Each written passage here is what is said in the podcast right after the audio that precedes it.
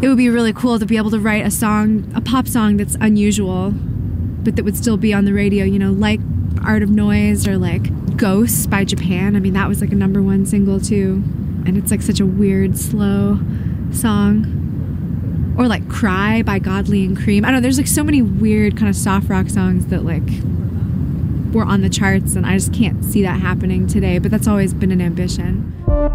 Track 17. Der Musikpodcast von Albert Koch und Christopher Hunold. Reviews, Features und die besten Tracks als Playlist. Hi, ihr hört den Track 17 Podcast, Folge Nummer 18 und zu Gast bei heute leider nur mir ist Laura Aha. Hallo Laura. Hallo, freut mich, dass ich da sein darf. Ja, schön, dass du da bist und mit mir heute über fünf äh, beziehungsweise sechs, wenn wir ein bisschen schummeln, dazu kommen wir dann am Ende noch über fünf äh, bis sechs aktuelle Platten sprechen möchtest. Ähm, mich freut es auf jeden Fall, dass du die Einladung angenommen hast. Ich glaube ja, dass wer hier ab und an bis regelmäßig reinhört, der wird schon mal was von dir gelesen haben, zumindest sollten das die Leute getan haben. Ähm, ich schmeiße auf jeden Fall deinen Toriel-Account noch in die Show Notes, dann können sich die Leute da auch ein bisschen äh, mehr ihr eigenes äh, Bild machen. Wobei, wie gesagt, ich glaube, dass viele da schon ein bisschen weiter sein sollten. Können wir kurz mal äh, zu dir kommen? Du warst ja auch bei Musikexpress. Das ist ja so ein bisschen eine äh, gemeinsame Vergangenheit, die wir haben, wenn auch ähm, zu unterschiedlichen Zeitpunkten. Du hast auch mhm. den ähm, Musikexpress äh, Podcast mitmoderiert. Du schreibst für die Groove, DJ Lab, im Spiegel kann man dich lesen, im Kaputtmagazin. Wo gibt es dich denn sonst noch überall? Wo kann man dich sonst noch lesen und hören? Ähm, ja, das hast du eigentlich schon ganz gut zusammengefasst. Also eben diese ganze ähm, Podcast-Geschichte habe ich tatsächlich beim Musikexpress so ein bisschen äh, lieben gelernt, weil ich da äh, mein Volontariat gemacht habe und da ja dann auch Albert kennengelernt habe. Deswegen natürlich sehr schade, dass er heute nicht dabei ist. Ähm, aber genau, ähm, da habe ich dann ähm, eben gelernt Podcast, dass es mir mega Spaß macht. Deswegen freue ich mich auch voll, hier dabei zu sein. Ähm, ich habe jetzt äh, in der Corona-Zeit tatsächlich noch einen anderen Podcast auch gegründet mit zwei Freundinnen zusammen, der heißt What a Time to Be Alive. Da sprechen wir so ein bisschen auch über äh, Corona und die Folgen auf die Musik- und Popindustrie. So, das ist noch so was, wo ich gerade mhm. unterwegs bin. Ähm, ja, aber sonst hauptsächlich eben im letzten Jahr dann eben Groove und ähm, Nice Try Magazine, was es jetzt leider auch schon nicht mehr gibt. Mhm. Du bist auch, ähm, Stichwort Groove, äh, beteiligt an einem äh, Workshop, den die Groove in Zusammenarbeit mit dem Goethe-Institut an den Start bringt. Magst du dazu noch ein bisschen was erzählen? Ja, voll. Also wir machen ähm, mit dem Goethe-Institut eine ja, ziemlich einmalige Kooperation. Das gab es vorher so auch noch nicht. Mhm. Ähm, machen so einen Workshop, der heißt Global Groove. Und die Idee ist, dass wir jetzt, wo ja eh alle gerade so Zoom-mäßig total fit sind und ähm, man halt auch digital voll gut Workshops machen kann, wir zehn JournalistInnen aus der ganzen Welt ähm, quasi sich bewerben können und wir mit denen so ein Workshop-Programm machen zu elektronischem Musikjournalismus auf der ganzen Welt, wie wird er halt in anderen Ländern auch gemacht, so und was, äh, dass man da so ein bisschen Seminare gibt. Und gleichzeitig ist dann auch Ziel des Workshops, dass diese zehn ähm, Menschen dann bei uns ähm, einen Text schreiben über ihre eigene lokale Szene aus ihrem eigenen Land. Also wir hoffen, dass sich jetzt gerade, die Bewerbungsphase läuft gerade noch, dass sich ähm, vor allen Dingen halt auch Leute so aus dem globalen Süden und vor allen Dingen halt auch aus dem nicht deutschsprachigen Raum bewerben. Und die tatsächlichen Workshops sind dann Ende August, die letzten zwei Augustwochen, zwei Wochen lang. Und ähm, danach geht dann die Phase los mit Texte schreiben und äh, Themen finden über die lokale Szene. Und das wird dann alles so im Herbst auf groove.de veröffentlicht, ähm, in der Landessprache und auch auf Englisch. So, wir machen jetzt heute wieder eine normale Folge in Anführungszeichen, nachdem ihr zuletzt äh, unser zweiteiliges Feature zur Karriere von Mike Skinner habt hören können, das ich gemeinsam mit Anke van de Weyer aufgenommen habe. Wenn in eurem Herzen ein bisschen Platz ist für The Streets, dann hört gerne mal in die Features 7 und 8 rein. Das hat uns zumindest sehr viel Spaß gemacht, uns all das mal von der Seele zu quatschen. Ähm, übrigens, es gab mehrere Kommentare zu dem Thema Feuerzeug, also dieses Clipper-Feuerzeug, was Mike Skinner als Logo hat, was äh, Anke ziemlich scheiße fand. Da, also ich sag mal so, die meisten Kommentare, die zu dieser Folge kamen, die hatten was mit dem Feuerzeug zu tun. Also das scheint wirklich nicht sehr beliebt zu sein. Also sollte Mike Skinner das irgendwie hören, kann er sich vielleicht doch mal überlegen, anderes Logo zu benutzen. Das scheint nicht sehr beliebt zu sein. Heute geht es mal wieder um neue Platten. Und Albert, wir hatten es ja schon gesagt, der fehlt heute leider krank. Der soll sich dementsprechend erholen. Liebe Grüße auch an dieser Stelle. Wir müssen dann eben anderes Mal über das Teaser-Album von Actress sprechen. Das wäre heute, glaube ich, auf jeden Fall Pflichtprogramm für uns gewesen. Ähm, Albert und ich sind auf jeden Fall sehr, sehr große Actress-Fans. Das wäre mal meine Frage ähm, an dich an dieser Stelle. Kannst du mit denen groß was anfangen und hast du dir das äh, neue Album mal angehört? Ähm, das neue Album habe ich jetzt tatsächlich noch nicht gehört. Ähm, ist es schon rausgekommen, oder? Also das Ding ist, es kommt erst im Oktober quasi ein richtiges Album und jetzt hat er aber im Vorfeld schon mal ein Album verschenkt, was so ein bisschen ein Teaser sein soll. Und ähm, das war irgendwie vor zwei Wochen oder so, dass er dann gesagt hat, so ja, morgen erscheint ein neues Album. Er ist ja momentan auch sehr fit im Social Media Game und ähm, hat dann irgendwie um 1 Uhr nachts deutscher Zeit einen Link rumgeschickt, aber dann musste man sich erst wieder ein komisches Passwort äh, aus den Fingern saugen. Und ähm, ich dachte mir nur, okay, gib mir bitte dieses Album, damit ich jetzt zwei Minuten hören kann, damit ich endlich pennen kann. Und um kurz vor zwei, also ich habe es mir natürlich dann trotzdem nicht ganz angehört und musste erst auf den nächsten Tag warten. Ähm, ja, das ist quasi so eine Art ähm, ja, Teaser-Album. Ich weiß nicht, ob das jetzt aus mhm. in Anführungszeichen B-Seiten besteht, ähm, was er noch so hat äh, rumliegen bei sich. Aber äh, ja, im Oktober kommt nochmal ein richtiges offizielles Album, wie auch immer über Ninja Tune mhm. und das war jetzt quasi so sein selbst verschenktes 88 hieß das. Da werden wir dann zu gegebener Zeit auf jeden Fall nochmal drüber sprechen, auf spätestens dann im Oktober, wenn das Album dann äh, erscheint. Oder wir irgendwann dann doch mal das achtstündige Actress Special äh, hier machen, von dem Albon und ich manchmal so reden. Ja, finde ich, ähm, bin ich auf jeden Fall gespannt drauf, weil also ich muss sagen, ich finde ihn natürlich mega relevant und voll wichtig und alles so. Ähm, ich hatte nur mit ihm irgendwie so eine komische, auf der Transmediale, ich weiß nicht, ob ihr das auch gesehen habt damals, ähm, hat er doch im ähm, Haus der Kulturen der Welt irgendwie sowas gemacht mit diesem AI-Figur, mit dieser mhm. silbernen, glänzenden Figur. Ich weiß nicht mehr genau, wie diese Performance hieß. Und das fand ich ganz schrecklich, muss ich sagen, ähm, dass ich da irgendwie auch tatsächlich früher gegangen bin und mein einer Kollege mhm. von der Groove auch, ähm, weil wir uns da auch mega drauf gefreut hatten. Aber mhm. irgendwie hat mich das überhaupt nicht gecatcht. Also deswegen bin ich gespannt, äh, ob das das nächste Release wieder besser schaffen wird, auf jeden Fall. War das diese Geschichte, zu dem er dann auch so eine EP gemacht hat, die dann quasi nur von seiner AI geschrieben wurde? Irgendwas in der Richtung hatte er doch mal. Ja, ich glaube, ja, wie hieß das denn? Ja, ja das war, ähm, ich weiß, es hieß das, Young Paint hieß es. Ah, ja, genau. Ja, genau, ich erinnere mich auf jeden Fall an die EP und die war ein bisschen, ähm, also die fand ich auch nicht gut, muss ich ehrlich sagen. Äh, seitdem kam ja auch nichts mehr davon, das ist jetzt auch schon zwei Jahre her. Ähm, er darf dann gerne, genau. also er hatte ja zwischendurch dann die Geschichte mit dem London Contemporary Orchestra, diese Lageos-Geschichte, das fand ich noch ziemlich cool. Mhm, stimmt. So, was ich bislang noch gar nicht gemacht habe in dieser Folge, ist das zu fragen, was ich am Anfang jeder Sendung nämlich immer frage. Und zwar, was hast du zuletzt gehört, Laura? Ich habe zuletzt ähm, die Just EP von Bicep wiederentdeckt. Die ist ja von 2015. Und ähm, ich kam da drauf, weil ich irgendwie, es gab so eine kleine Doku über das Robert Johnson, ähm, wie die jetzt gerade so durch die Corona-Zeit kommen. Also natürlich äh, sehr schlecht, so wie alle Clubs gerade. Hm. Und da lief das aber im Hintergrund, dieser Just-Track. Und das war irgendwie, also ich weiß nicht, Beißer ist für mich eh so ultimativ emotional aufgeladen. Ich weiß nicht, irgendwas löst das immer in mir auf, so von so Nostalgie und äh, weil die hätten ja dieses Jahr auch auf dem Mail spielen sollen und da hatte ich mich auch schon mega drauf gefreut mhm. und war dann nochmal so doppelt traurig, dass das jetzt äh, dieses Jahr ja nicht geklappt hat. Ähm, und bin immer noch gespannt auf das neue Album, was ja eigentlich auch noch dieses Jahr kommen sollte. Also diese Atlas äh, EP ist ja schon raus oder als erste Single. Ähm, ja, genau, deswegen lief bei mir sehr viel Bicep die letzten Tage hoch und runter. Ja. Wir hatten auch das äh, erste Album vor ein paar Jahren hier, wann kam das raus? 17 oder so, das war in einer mhm. unserer ersten Folgen. Ich habe ah. bei Bicep war es auf jeden Fall so und das hatten wir dann auch am, wir hatten äh, ein Jahresend-Special 2017 mit äh, Heiko Hoffmann damals, äh, damals ja noch Chefredakteur der Groove und ähm, da haben wir auch über Bicep gesprochen, weil die ja auch so ein Riesending gewesen sind 2017 und das, was für mich, glaube ich, immer hängen bleiben wird, was die beiden angeht, ist halt das äh, Glue-Video weil ich habe also also ich weiß, was die auf jeden Fall so gut können, ist mir so eine Art von äh, von Melancholie eintrichtern, äh, dass ich nostalgisch bin für etwas, was ich überhaupt nicht erlebt habe. Und ähm, ich finde, das können die total gut und das konnte dieses Video auch total gut und das ähm, schaue ich mir immer wieder gerne an oder wenn es irgendwie, wenn man sich irgendwo mal trifft und dann keine Ahnung, ich weiß nicht, ob du das mit deinen Freunden auch manchmal machst, dass man dann irgendwie so vor YouTube hängt und dann macht man nacheinander irgendwelche Musikvideos an. Ganz oft lande ich dann bei sowas wie Glue, weil ich mir dann denke, ähm, das ist doch ein guter Tür Türöffner für diese Art von Musik vielleicht für euch, aber auch, dass das, weil das Video einfach so wunderbar ist. Mhm, voll. Ich finde, Bicep ist halt auch so, weil ich habe halt auch viele Freunde, die gar keine elektronische Musik hören oder die damit auch gar nicht so viel anfangen können. Und ich finde, das ist immer so ein, so ein ganz guter, also das ist natürlich ein viel besserer als ein Kompromiss, aber es ist halt irgendwie immer so was, wo eigentlich alle irgendwie relaten können, das irgendwie immer cool finden. So, deswegen, das äh, verstehe ich auf jeden Fall auch, ja. So, bei mir sind es äh, zwei Sachen, die ich äh, ganz kurz ansprechen möchte. Und zum einen ist es eine Reissue, die heißt Four Times a Dream und ist von der Japanerin Masumi Hara.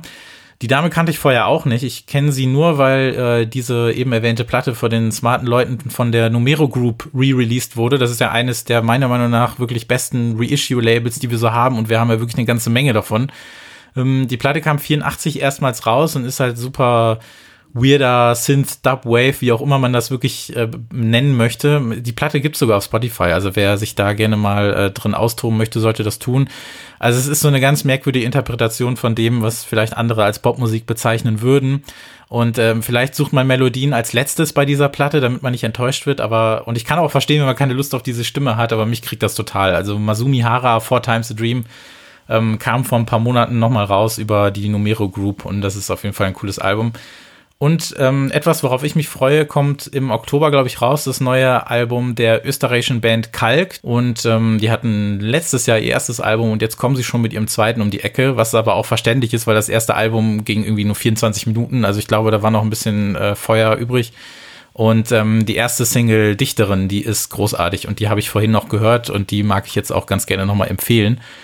Und ähm, ich glaube, was, was äh, in diesem Podcast vielleicht so das Konsensalbum sein könnte in diesem Jahr, zumindest Albin und ich haben davon geschwärmt, war das neue Album von Kate NV. Und ähm, wir haben ja im Vorfeld ein bisschen darüber gequatscht, welche äh, Platten wir heute hier so reinnehmen. Und einer deiner Vorschläge war ja auch äh, Room for the Moon von Kate NV, was wir nun mal eben schon hatten. Aber ähm, da ich ja jetzt mittlerweile weiß, dass du das Album auch so super findest, äh, können wir ja gerne noch mal kurz, bevor wir über die neuen Platten sprechen, äh, darauf zu sprechen kommen. Äh, warum gefällt dir das Album so gut?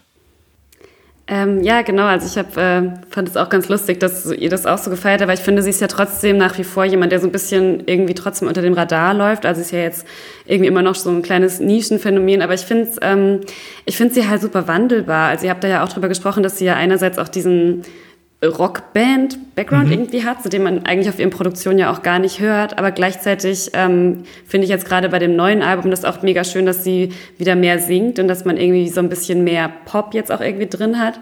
Und ähm, ich mag das, dass man sie irgendwie nicht so richtig verorten kann, weil sie kommt ja aus Russland, aber ich finde gleichzeitig hat man halt diesen japanischen Bubblegum-Pop-Einfluss und dann ist es irgendwie aber auch so Italo-Disco und irgendwie so spacey. Also ich finde, es ist so total ja, so, so raum- und zeitlos irgendwie so die Musik und also ich fand es einfach super catchy. Mm, total, also auch so ein Song wie Sayonara zum Beispiel, was auch so mein Favorit auf jeden Fall der Platte ist. Der, also den, den kann man wirklich nicht wirklich greifen, weil ich das Gefühl habe, gibt's da jetzt irgendwo, also es ist so catchy, obwohl ich das Gefühl habe, der Song hat eigentlich gar keine richtige Strophe, der hat irgendwie keinen richtigen Chorus und das, das ist irgendwie alles sehr repetitiv, aber es ist gleichzeitig total Pop und das, ähm, ich finde diesen ganzen Style einfach super, den sie auch in den Videos fährt. Also ich liebe auch das Video zu Plans total und ähm, ja, auch den letzten Song finde ich großartig, weil der halt für mich so ein bisschen so eine, ähm, ja, so eine sehr schön naive Japano-Pop-Atmosphäre schafft, aber das ist, das ist wirklich großartig. Und in einer besseren Welt wären das die Pop-Songs, die äh, die Leute zum Durchdrehen bringen würden, weil ich glaube, viel besser kann man das eigentlich echt nicht machen. Und schön finde ich dann eben auch so, dass, weil du auch richtig sagtest, dass man sie so, so schlecht verorten kann, weil ja auch ihr, ihr mittleres Album, sage ich mal, also das ist ja eine komplett andere Kiste gewesen. Es ist wirklich ein richtig, richtig tolles Album. Und ähm, das können wir eigentlich in jeder Folge empfehlen. Vielleicht noch für den Rest des Jahres, bis es dann auch mal jeder gehört hat. Ja, voll. Ich finde halt auch gerade diesen Punkt, dass du sagst, so dieses Naive, das finde ich halt auch total erfrischend, dass man sich halt auch einfach irgendwie nicht schämt, dann irgendwie so ein bisschen so cheesy Klänge zu nehmen oder halt auch diese komischen xylophonen mhm. Sachen, die sie da so drin hat. Das ist halt alles so ein bisschen zirkusartig, irgendwie auch so ein bisschen kindlich halt einfach. Aber gleichzeitig macht sie dann halt eben im Album davor halt so super konzeptuelle neue Musik, die so total referenziell ist und irgendwie, ähm, ja, dass man da halt einfach beides bedienen kann, finde ich halt bei ihr auch echt mega cool und sympathisch. Ich glaube, das ist eine super Überleitung, wenn wir äh, von, ähm, von Musikerinnen sprechen, die keine Angst vor Pop haben, dann ist, glaube ich, das erste Album, über das wir gleich äh, sprechen werden, genau das Richtige. Es geht nämlich um das dritte Album von der Kanadierin Jessie Lancer die ähm, jetzt ihr neues Album All the Time rausgebracht hat. Ich glaube, vor ungefähr einer Woche, nachdem wir das hier aufzeichnen. Ich persönlich bin auch wirklich seit dem ersten Album ziemlicher Fan von ihr. Ich fand ihren Style schon immer ganz cool. Ich meine, auf dem ersten Album hatte das ja, wurde das ja noch ganz gerne in diese Alternative R&B-Ecke geschoben, weil da ja auch richtig viele richtig viele von diesen Künstlerinnen aufkamen, die ein bisschen was in die Richtung gemacht haben, wie FK Twix zum Beispiel oder Kelela auch damals schon. Ich fand aber im Laufe der Zeit hat man festgestellt, dass es bei ihr auch ein bisschen um andere Dinge geht. Und zwar halt wirklich sehr, sehr, sehr, sehr hell strahlenden Pop, aber auch so Sachen eben wie, wie Footwork, der sich gerade so mit der zweiten Platte so mehr manifestiert hat, weil sie spricht ja auch ganz gerne davon, dass sie großer DJ Rashad-Fan gewesen ist oder auch immer noch ist natürlich. Und ähm, halt auch viel von diesem sehr ja, hell leuchtendem Haus, sage ich mal. Und der findet halt auf jeden Fall auf, äh, auf den letzten beiden Platten sogar noch viel mehr statt. Ich fand Oh No 2016 wirklich großartig. Ich habe mich mit Albert nicht gestritten, würde ich jetzt, das wäre jetzt so die Clickbait-Version äh, der Wahrheit, ähm, aber er fand das zweite Album überhaupt nicht gut und was ich überhaupt nicht nachvollziehen kann, weil ich finde, das ist absolut großartig und Oh No ist für mich einer der besten Popsongs des letzten Jahrzehnts gewesen. Ähm, bevor wir dann jetzt über die äh, neue Platte ein bisschen detaillierter sprechen wollen, würde mich dann noch mal interessieren, ähm, wie stehst du denn so zu Jessie Lancer und ihrer Musik aus den letzten sechs, sieben Jahren ungefähr? Ähm, also mich würde auf jeden Fall äh, gleich auch noch mal interessieren, was Albert an dem Album kritisiert hat tatsächlich. Also ich bin tatsächlich über Groove damals auf sie aufmerksam geworden, weil ähm, ich sie interviewt habe 2016 zu dem ähm, Album, was du gerade erwähnt hast und war dann aber eigentlich total überrascht erstmal durch diese Anfrage ähm, von Groove, weil also Groove ja schon eher so Club-Artists halt irgendwie featured und ich finde, also ich war sehr überrascht, dass wir sowas Poppiges mitnehmen und ich finde, das hm. sagt aber eigentlich auch schon so ziemlich viel über sie aus, dass sie halt eben so augenscheinlich denkt man halt, könnte man halt denken, es ist halt so sehr glatt polierter Pop und irgendwie so auch so R&B-ig. Das ist ja auch sehr ungewöhnlich, finde ich, für jemanden, der so aus dem Hauskontext kommt, finde ich, dass man dann so mhm. auch dieses R&B-mäßige so mitnimmt. Ähm, aber wenn man sich dann halt auch mal so ihre Videos anguckt oder so, was sie halt auch so für ein krasses Studio-Setup hat und äh, wie also krass sie auch experimentiert, so mit modularen Synthesizern und sowas, so dann macht das irgendwie schon alles Sinn. So. Also ich finde, sie ist so jemand, den man so auf den ersten Blick gar nicht so auch so greifen kann, irgendwie, aber wo halt noch viel mehr dahinter steckt, auf jeden Fall. Mhm. Ja, das auf jeden Fall. Und ähm, dass sie auch nicht so ein One-Trick-Pony ist, also dass sie jetzt auch nicht so ein bisschen in dieser Schiene geblieben ist, in äh, die man sich vielleicht gestellt hat vor sieben Jahren, was gar keine Kritik an dem Debütalbum sein soll. Ich finde das wirklich super. Das hat ein paar großartige, ja, RB-Tracks gehabt und für mich auch so ein bisschen ja, mich auch ein bisschen mehr wieder mit diesem Genre versöhnt. Ich sag mal, wenn ich jetzt ganz äh, platt alles in so eine Schublade packe, weil ich meine, die Jahre davor war es halt eben ein bisschen schwierig und auch mit Leuten wie The Weeknd, die vorher kamen, die auch ein bisschen mehr experimentiert haben. Und dann fand ich es natürlich auch cool, dass so jemand wie er jetzt plötzlich ein Beach House Sample in seinen Tracks hat und so weiter. Das hat mich dann geködert. ähm, aber nichtsdestotrotz äh, war diese inhaltliche Hürde einfach ganz oft da, wenn du weißt, was ich meine. Und ich konnte, da haben mir fiel es dann manchmal doch immer schwer, sowas abzufeiern, wenn ich eben weiß, worum es da geht. Und ähm, ich weiß nicht, bei, bei Jesse Lenzer hat mir das einfach immer, immer sehr viel Spaß gemacht und fand dann auch diesen Wandel bei Oh No, der ja auch an sich nicht so groß war, aber der vielleicht ein bisschen nach vorne gestellt hat, ähm, was auf dem Debüt noch nicht so zu hören war, nämlich eben dieser Hauskontext oder so Sachen, ähm, die man dann vielleicht eher in äh, die Richtung stecken würde, aus der halt eben Hyperdub kommt, weil das ist halt, das sind ja alles Platten, die über Hyperdub veröffentlicht wurden, eben dem Label von Code 9 das vor zehn plus Jahren ja dadurch berühmt wurde, sage ich mal, dass es eben die Burial-Platten veröffentlicht hat und halt sehr maßgeblich an dem ganzen Dubstep-Sound beteiligt war und wie der sich dann eben in viele verschiedene Richtungen äh, gewandelt hat. Und da finde ich es dann halt super, dass auf solchen Labels dann eben auch Platten wie die von äh, Jesse Lancer äh, funktionieren auf jeden Fall und der auch dann tatsächlich sehr erfolgreich sind. Du hast das Thema Video auch angesprochen. Ich würde das Thema Video ganz gerne mal in Richtung Musikvideos lenken, weil ähm, ich weiß nicht, ob du dir die Videos angeguckt hast, die es zu dem Album gibt oder was sie in letzter Zeit so für Videos rausgebracht hat, aber die finde ich super und meiner Meinung nach hat sie dieses äh, Quarantäne-Video-Game auf jeden Fall durchgespielt. Ich fand das Video zu Anyone Around super, ähm, weil das ist ja der erste Track des, äh, des neuen Albums, ähm, auf dem halt richtig, richtig viele Leute dabei aufgezeichnet wurden, wie sie eben zu Hause mitsingen und an dem Track mitspielen ähm, Face, der so ein bisschen dann dieser, der footworkigste Track der Platte ist, da hat sie ja dann auch, also sie macht ja auch ganz oft ihre eigene Lichtshow und sowas. Und es ist ja ganz oft, dass sie dann auch selber gecredited wird, was das angeht. Ähm, sie hat ja auch äh, DJ-Sets von ihrem Sofa und aus ihrem Van gespielt und äh, weiß ich nicht, das, das hat irgendwie alles wunderbar funktioniert und äh, der Humor hat mir sehr gut gefallen. Und ähm, ich glaube eh, dass es sich auch lohnen würde, sie mal als äh, DJ zu sehen, weil das, was sie auflegt oder was sie in ihren, in ihren Sets so ähm, alles unterbringt, das gefällt mir echt gut. Und äh, ich mag einfach diesen, diesen Pop-Appeal an dem Ganzen und dass sie da eben auch nicht vor zurückschreckt, äh, Tracks zu machen wie eben Lick in Heaven, was ja dann quasi der Vorbote, um so ein uraltes Radio-Musikjournalismus-Wort äh, äh, zu bringen, äh, der Platte gewesen ist. Und dann ist es so,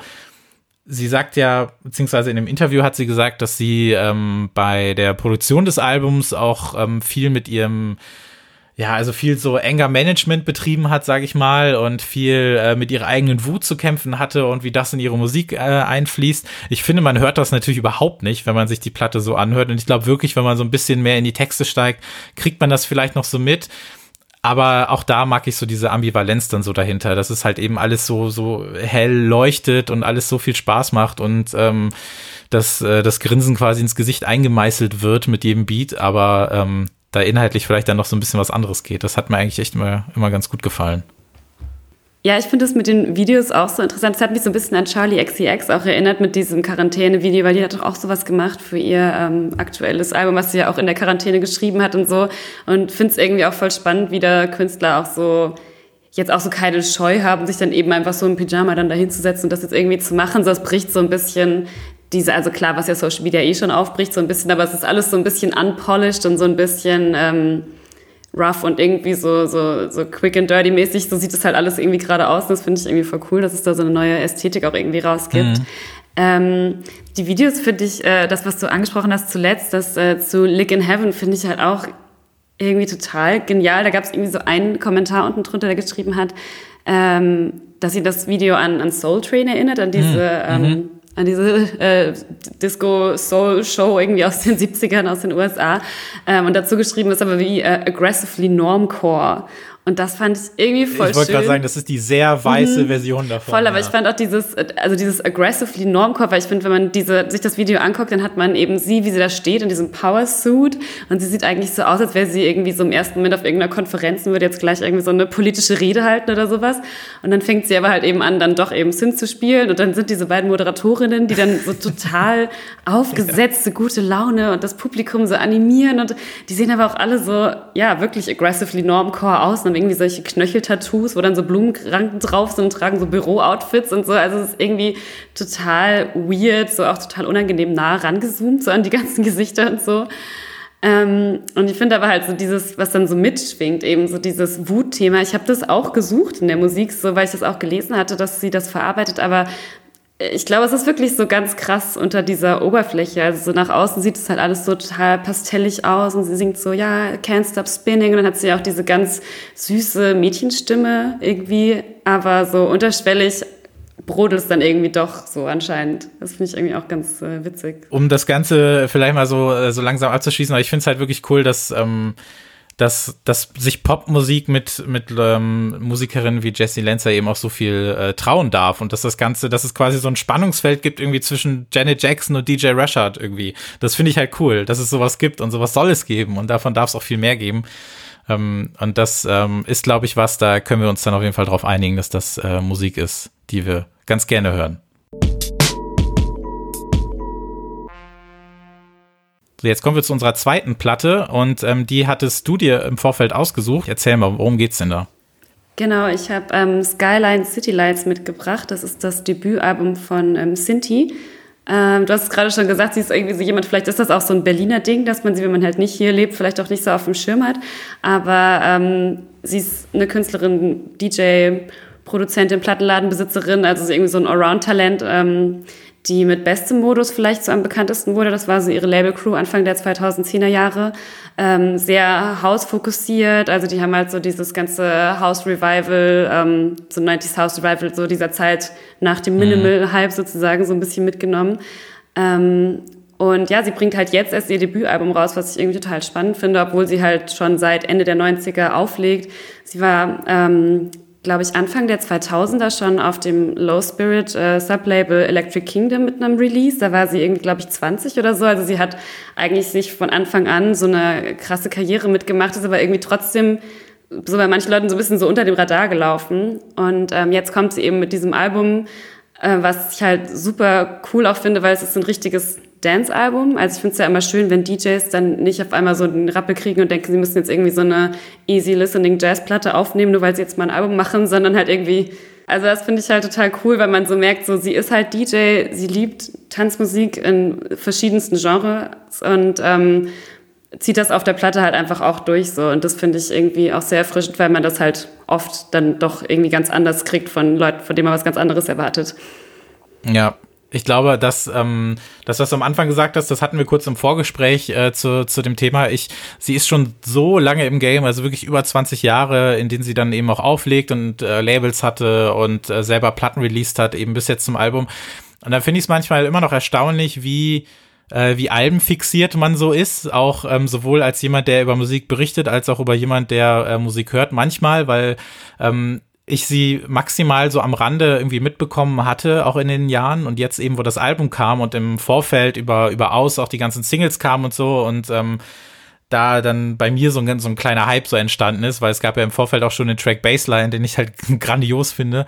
Und ähm, ja, dass man dann erst so ein bisschen sie dann wieder mehr auf dem Schirm hat, was sie auf jeden Fall schon vorher, also ich kann jetzt nur für mich sprechen, aber verdient gehabt hätte, ähm, weil sie es auf jeden Fall äh, total drauf hat. Also vor allem als DJ, was ich halt alles so gesehen habe oder gehört habe, ähm, da bin ich halt wirklich der Meinung, äh, da sollte man sich ein bisschen mehr mit beschäftigen sie hat, genau, du hast das Album angesprochen und ich finde, da gibt's dann, gerade wenn dann relativ spät so ein Debütalbum erscheint, dann gibt es oft so zwei Wege, die man einschlagen kann. Und einer, der wird mir viel zu oft genommen. Und du hast es so ein bisschen schon angesprochen, denn das hatte ich auch in den letzten Jahren immer mal mit, mit Leuten, die so ein bisschen aus diesem Bassbereich kamen. Und dann kommt ihr erstes Debütalbum raus. Und dann ist es halt einfach äh, 60 Minuten eine Ambient-Platte, die mich aber viel zu oft leider, und das ist kein Ambient-Diss, aber halt einfach nur gelangweilt hat, wo ich mir dachte so, du, du kannst X so gut, du kannst Y so gut, jetzt machst du aber Z. Und ähm, klar, da hat dann das hat immer so ein bisschen was Besitzergreifendes, so ich wüsste jetzt besser, was du für Musik machen kannst, aber oft ähm, finde ich, hemmt das einfach so, auch dieses Format dann, weil sich dann die Leute so ein bisschen in den Sound ähm, selber irgendwie in so, ein, so eine Soundjacke stecken, die ihnen überhaupt nicht passt oder so. Und ich finde, Cindy hat das so gut gemacht, weil sie auch gesagt hat, also auch in den Interviews, du hast sie ja auch interviewt, da können wir auch ganz gerne gleich nochmal drüber sprechen, ähm, dass sie eben also sie macht das, was sie am besten kann, und zwar äh, Tanzmusik. Und ähm, das Ganze dann eben in so einen in so einen Kontext zu packen, dass das Album so ein bisschen auch wie so eine Clubnacht funktioniert. Das kann man das kann man so finden, das kann man nicht so finden. Ich glaube schon, dass das ganz gut funktioniert, wenn man sich die Platte durchhört. Die geht ja auch irgendwie fast 80 Minuten, glaube ich, oder so. Und es ist ja voller Clubtracks eigentlich. Und gerade diese diese erlebte Clubnacht, die sie da so ein bisschen simuliert, ich finde, die funktioniert gerade spätestens ab Track 5 nämlich, weil ich habe die Platte gestern Nacht auch noch mal gehört und ähm, es gibt eben Horizon und dann kommt No One Can Take You Away From Me und dann kommt eben Baseline. Und das ist dieses Trio, was mich so extrem euphorisch macht, wo ich dann auch wirklich äh, mir am liebsten eigentlich die Kopfhörer vom Kopf reißen würde und mir denke, warum sind hier nicht noch 200 andere Leute, mit denen ich das jetzt irgendwie gerade hören kann. Und ähm, ja, da kriegt man auf jeden Fall äh, wieder leichte ähm, Depressionen, dass man irgendwie nicht tanzen gehen darf oder sowas. Hast du das Gefühl, dass man das, ähm, also würdest du das auch so hören, dass das so ein bisschen so eine, so eine erlebte Clubnacht ist, was sie da auf ihrem Album so gemacht hat?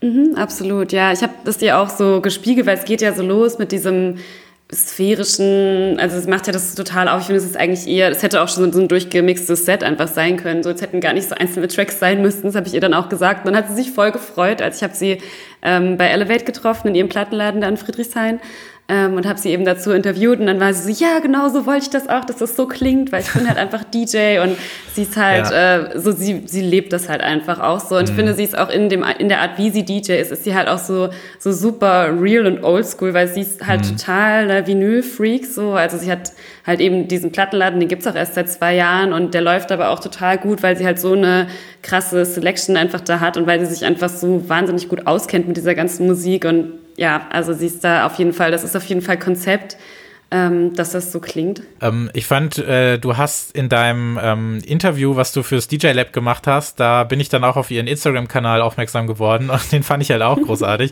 du hattest da unter anderem ein, ein Bild eingebaut, an dem sie vor ihrem Rechner sitzt, irgendwie Ende der 90er ihre ersten äh, Tracks irgendwie noch als, als Teenie produziert oder so. Und das finde ich so cool, weil das hätte ich ihr auch sofort geglaubt, wenn sie einem das so erzählt hätte, weil man, es gibt ja auch so noch ein paar Interviews von ihr, ähm, auf YouTube, die ich mir auch angeguckt habe und alles. Und äh, ja, da habe ich so ich kann es so schlecht beschreiben, aber dann denke ich mir so, ja, ihr gönne ich es halt einfach total, weil ich, weil man dann eben auch so merkt, dass sie das seit 20 Jahren total lebt und dann irgendwie auch immer so gestruggelt hat nach dem Motto, wie, ähm, ja, wie bringt sie jetzt alles unter einen Hut, weil sie dann eben vor zehn Jahren ein Kind gekriegt hat und dann hat sie irgendwie zwei Jobs gehabt und so weiter und sie hat irgendwie, wenn stimmt es, hat als Informatikerin noch gearbeitet, mhm. irgendwie eine lange Zeit lang, hat eben mehrere Labels gehabt und so weiter und so fort und hat dann eben ähm, diesen, sage ich mal, nachtintensiven Job noch dazu gehabt und ähm, dass sie sich dann quasi jetzt so diesen, diesen Wunsch erfüllt hat, ähm, ja, so nach dem Motto, ähm, das streiche ich jetzt mal von der Bucketlist. Ich meine, von mir aus kann sie auch noch fünf bis zehn weitere Alben machen oder so. Aber ich habe da irgendwie so das, das Gefühl, so, okay, ihr gönne ich das jetzt total, dass sie das macht und dass das Ganze dann auch noch so cool geworden ist, äh, macht es umso besser. Und ähm, ja, finde ich dann, ähm, finde ich dann cool, wie du von dem Interview dann erzählt hast, weil ähm, sie hat in einem, das halt auch super alt ist, äh, mal erzählt, dass sie dann auch irgendwie mit 16, 17 irgendwie in einem Plattenladen angefangen hat zu arbeiten und dann wurde ihr mehr oder weniger so ein so ein DJ-Gig aufgeschwatzt und sie hat eigentlich vorher noch nie groß wirklich was in die Richtung gemacht und dann musste sie irgendwie vier Stunden am Stück auflegen, weil auch dann der zweite DJ nicht da war und sowas. Die Geschichte hast du wahrscheinlich dann auch gehört. Mhm. Und solche Sachen, die, äh, das finde ich dann einfach so, so coole Anekdoten und äh, wie sich das dann so über die Jahre so aufgebaut hat, auch mit den Labels und allem. Der Laden ist auf jeden Fall Hammer. Sie hat auch da unten ja. im Keller halt wirklich so stapelweise Sachen. Ist einfach nur mal so ihre aussortierten Platten so und es sind, also sie hat 10.000 Platten, meinte sie so ungefähr. Und ähm, ja, das ist echt komplett irre. Und ich finde aber halt eben gerade für so jemanden, der halt so, so real ist und irgendwie diesen ganzen Spirit halt einfach auch 20 Jahre später noch so total durchzieht, finde ich es halt eigentlich auch so ein bisschen schade, dass man sie eigentlich gar nicht so krass auf dem Schirm hat oder viele Leute sie halt irgendwie vielleicht jetzt auch erst so ein bisschen wiederentdecken. Ähm, da hatte ich auch mit ihr drüber geredet, dass sie meinte, sie hat halt so dadurch, dass sie gleich bei Westbam auf dem Label war, dann eben musste sie voll lang strugglen, um diesen Stempel auch wieder loszuwerden, dass sie so Kommerzmusik machen würde, weil das hat sie ja nie gemacht, aber sie war halt irgendwie so in dem Kreis und dann war sie ja auch lange Jahre im Watergate mhm. Resident und so und dann ist man, ähm, also man, man hat ja schnell in dieser Szene dann so einen Stempel, dass man dann sagt, okay, das ist halt die, macht halt äh, so den, den Waterfloor House so, ähm, auch wenn sie halt irgendwie ganz andere Sachen machen würde. Und dann hat sie halt erzählt, dass sie eigentlich jetzt im Mai ihr erstes Booking in der Panoramabar gehabt hätte, mhm. wenn jetzt eben nicht Corona gewesen wäre. Und das war halt auch so ein Lebensziel von ihr. Ähm, aber gut, ich meine, ich hoffe mal, dass äh, wenn die Clubs wieder aufmachen, dann, dann klappt es vielleicht nochmal. Kannst du dich eigentlich noch daran erinnern, wann du zuletzt in einem Club getanzt hast? Wann war das? Ja, das war ähm, tatsächlich die Woche vor dem Lockdown, ah. war ich ähm, hier in Berlin noch im Prince Charles bei Theo Parrish. Oh. Und mhm. es war mega fett. Und irgendwie hätte ich damals gewusst, dass das die letzte Party ist, die ich äh, jetzt irgendwie erstmal für eine lange Zeit. Also ich meine, ich hatte schon das Gefühl, ich hatte es sehr ausgenutzt. Also ich war Anfang des Jahres auch auf dem CTM viel im Berghain und sowas schon. Also ich war schon viel unterwegs dieses Jahr zum Glück. Ja. Ähm, aber ja, da haben wir echt, äh, das war Theo Parish All Night Long. Ich glaube, irgendwie sieben Stunden einfach nur äh, niceste Hausmusik gehört. Also es war, war ein guter Abschluss auf jeden Fall. Ja.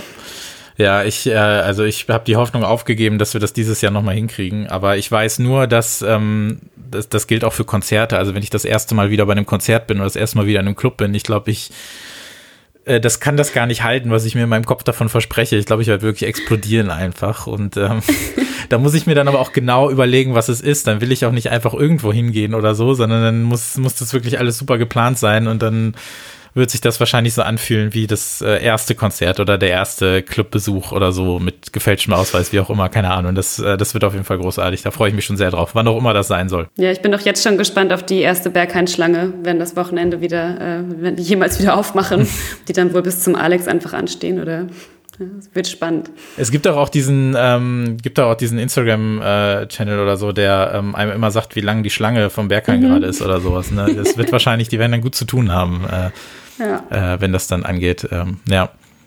Ähm, eine Sache noch zum Auflegen, die ich sagen wollte, und zwar ähm, habe ich mir nämlich ja noch ein paar äh, Sets von ihr angeschaut, beziehungsweise vor allem angehört. Und ich bin ihr gerade ein bisschen dankbar, denn ähm, My Love von äh, Kelly, so ein 90er Rave-Urhit oder so, der geht mir, seitdem ich das bei ihr, glaube ich, in dem DJ Mac-Set oder so gehört habe, da hat sie so einen so einen Remix davon gespielt, den kriege ich seitdem nicht mehr aus dem Ohr, finde ich großartig. Und alleine dafür hat es schon gelohnt, sich da ähm, nochmal abends hinzusetzen und ähm, auf dem Sofa ein bisschen äh, mitzutanzen, so Jesse Lancer-Style. Ähm, dafür hat sich das auf jeden Fall gelohnt. So, ich glaube, die äh, dritte Platte für heute ist die erste, bei der wir uns vielleicht nicht hundertprozentig einig sein äh, werden.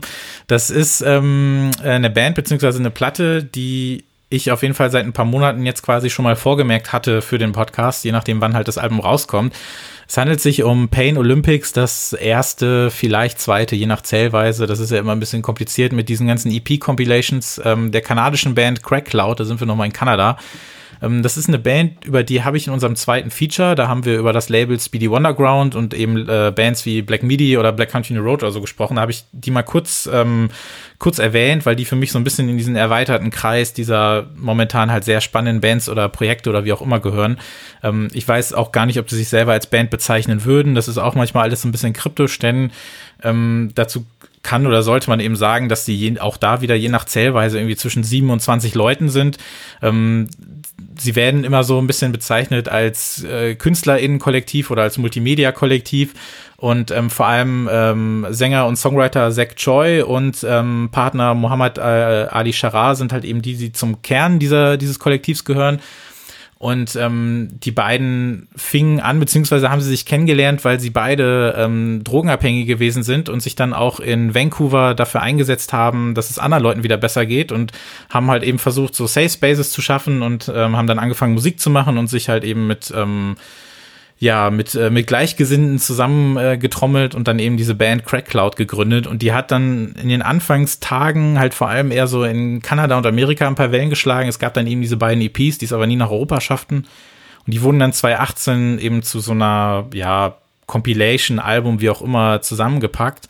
Und das erste richtige Album, sag ich mal, haben sie dann direkt danach geschrieben und das kam eben äh, jetzt raus. Und ähm, ja, äh, ich persönlich stehe total drauf. Also ich habe ähm, immer so ein, so, ein, so ein kleines Fable für diesen angeschmutzten Postpunk, wenn man das so möchte. Manchmal geht er mir auch auf den Keks, aber ich glaube bei Crackloud, also gerade bei, bei den ersten, bei den ersten Tracks oder den ersten Releases, ähm, auf denen halt so Tracks wie Drap Measure oder so dabei waren, das sind so Sachen, die haben mich ziemlich, äh, ziemlich geflasht, muss ich sagen und das eben lange verschobene Album Pain Olympics eben, dazu kann man sagen, Pain Olympics ist ein Name, den man durchaus uncool finden kann. Ich würde es vielleicht auch nicht unbedingt googeln, ähm, aber was ich eben äh, zu der Musik eben sagen möchte, ist, dass es so ja vielleicht teilweise schon so sehr minimalistischer äh, Postpunk ist, der aber mittlerweile auch, also gerade auf dem Album, immer, weiß nicht, theatralischer wird oder so, wo man dann auch denkt, okay, ist das jetzt, ist das jetzt noch ähm, Talking Heads oder sind wir schon bei Death Grips oder sowas? Also es ist so, ein, so eine merkwürdige Form von sehr pompösem ähm, Postpunk, wenn man so möchte. Und mir, also das, was ich am ehesten als Kritik wirklich anfügen würde, ist, dass mir das fast ein bisschen zu kurz ist, weil ich mir denke, so Leute, warum macht ihr nur eine halbe Stunde Musik? Wenn ihr dazu noch eine 7-Inch packt, auf denen irgendwie noch zwei, drei Tracks sind, die nicht auf dem Album sind, das ist jetzt schon wieder ähm, äh, Kritik an der B-Note, aber äh, nichtsdestotrotz denke ich mir dann so, warum macht ihr sowas? Ähm, aber das ist schon alles sehr detailliert. Du hast ja im Vorgespräch gesagt, dass du da noch nicht so den Zugang zu gefunden hast. Was meinst du, woran äh, liegt das wohl? Genau, du hattest es ja vorgeschlagen und ähm, dann habe ich da halt, also ich war so eh irgendwie am Rechner und habe das so angemacht und habe das so nebenbei laufen lassen und dann habe ich gemerkt, dass ich das ganz schnell wieder ausgemacht habe, weil das unfassbar raumgreifend ist, diese Musik. Also ich finde, das kann man überhaupt nicht nebenbei hören. Also das war irgendwie echt sowas, also ich habe ich habe so mehrere Anläufe gebraucht, um es mir anzuhören, weil ich dann irgendwie ich weiß auch nicht, dieses pompöse und dieses schon fast so opernhafte Intro und es geht halt so mega, also es ist halt einfach so überfett irgendwie so, also so eine richtige Wall of Sound ist halt total dicht und es ist irgendwie so, dann habe ich halt versucht so ja, das so zu, zu verorten und dachte mir so, okay, irgendwie äh, finde ich interessant, dass du es gerade auch so Black Midi und diese ganzen Windmill-Leute und sowas irgendwie jetzt erwähnt hast, zu dieser neuen Szene, weil ich hatte auch so starke so UK-Vibes irgendwie und dachte halt so, ah ja, da kommen die bestimmt her, auch so wie die irgendwie so aussehen mit diesen abrasierten Haaren. Aber kommen sie ja gar nicht. Also die kommen ja auch aus Kanada. Also ich finde, die haben so einen, so einen Hooligan-Look irgendwie so an sich und so. Und dachte ich mir so, ah krass, okay, hätte ich jetzt gar nicht da hingesteckt irgendwie. Ähm, ja, und dann finde ich halt auch so dieses Label Post-Punk, was ich dann relativ schnell gefunden habe, fand ich dann irgendwie auch gar nicht so passend eigentlich so, weil man dann eben auch diese ganzen Noise-Rap-Sachen drin hat und sowas. Also es ist so, also konzeptuell verstehe ich, dass das bestimmt voll spannend ist und halt auch, als ich dann diese ganze Geschichte gelesen habe mit dieser Drogenvergangenheit und auch die Texte sind ja auch schon sehr düster so zum Teil und auch sehr, sehr poetisch und sehr gut auf jeden Fall. Aber ja, trotzdem ist mir das irgendwie zu viel. Ich weiß nicht, dass das vielleicht sind das auch diese 20 Leute, die versuchen, ihren Einfluss in ein Musikalbum zu quetschen, aber irgendwie war mir das ein bisschen, ich war so ein bisschen überfordert auf jeden Fall. Ja, bist du, bist du allgemein äh, momentan so ein bisschen, ähm, also kannst du dich dem Sound, mit dem Sound momentan so ein bisschen anfreunden oder hast du, hast du momentan einfach auch so gar keinen Bock auf dieses ganze äh, neue Gitarrenzeug, was da so kommt? Wie ist da so allgemein deine Einstellung? Ja, ich weiß nicht so recht. Also ich habe also ich habe schon echt, äh, ich finde diese ganze, wie gesagt, diese ganzen Black Midi und, und diese Leute finde ich schon irgendwie cool.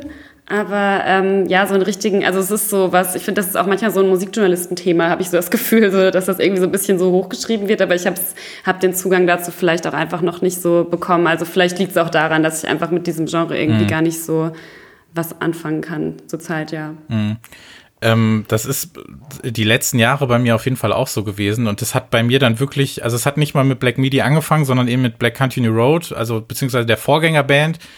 Ähm, die hatte ich ähm, vor einigen Jahren dann mal als Vorband für die Beach Fossils gesehen und fand das halt total genial, weil die waren dann auch, die waren irgendwie zu siebt und zu acht und dann hast du da von rechts kommt eine Violine, von links ein Saxophon, vorne steht ein schwitzender Typ, der dich anschreit und irgendwie hat das bei mir total Klick gemacht und das war vielleicht so ein bisschen der, der, der Urknall wieder für mich, um wieder ein bisschen auch mehr, mehr Lust auf sowas zu haben. Und ähm, mhm. dann wurde die Band ja aufgelöst, weil der Sänger ein Arschloch ist. Und dann haben die sich halt neu gegründet als Black Country New Road. Und das war für mich dann, das war echt so eine kleine Offenbarung. Also ich meine, die haben ja eigentlich offiziell, haben die ja auch nur zwei Songs bislang draußen, aber das finde ich so großartig. Und darüber kam ich dann auch zu Black Midi und hatte dann so ein bisschen das Gefühl, okay, da passiert ja gerade was. Und dann habe ich auch erstmal gecheckt, wie viele äh, von diesen Bands da gerade so aufkommen. Und da ist natürlich auch viel B-Ware, um es mal ganz ähm, respektlos zu sagen, mit dabei. Aber ich, da, ich finde, in der Spitze passiert da wirklich, wirklich eine Menge und finde es dann auch sehr krass, wie, ähm, wie viele Millionen denen jetzt hinterhergeworfen wird. Also ich hätte das niemals so erwartet. Also das sowohl, das war in einer der letzten Ausgaben, haben wir über das Album von Sorry gesprochen und das war ja so ein fetter Millionendeal für Domino. Ähm, Black Midi hat so viel Kohle gekriegt von Rough Trade und ähm, Squid ist jetzt bei Warp gelandet, wo ich auch dachte, what the fuck, ähm, warum, warum fängt Warp jetzt damit wieder an? Und ähm, Black Country New Road soll angeblich ähm, für das Debütalbum zu Ninja Tune gegangen sein. Und ich finde das alles so krass irgendwie gerade.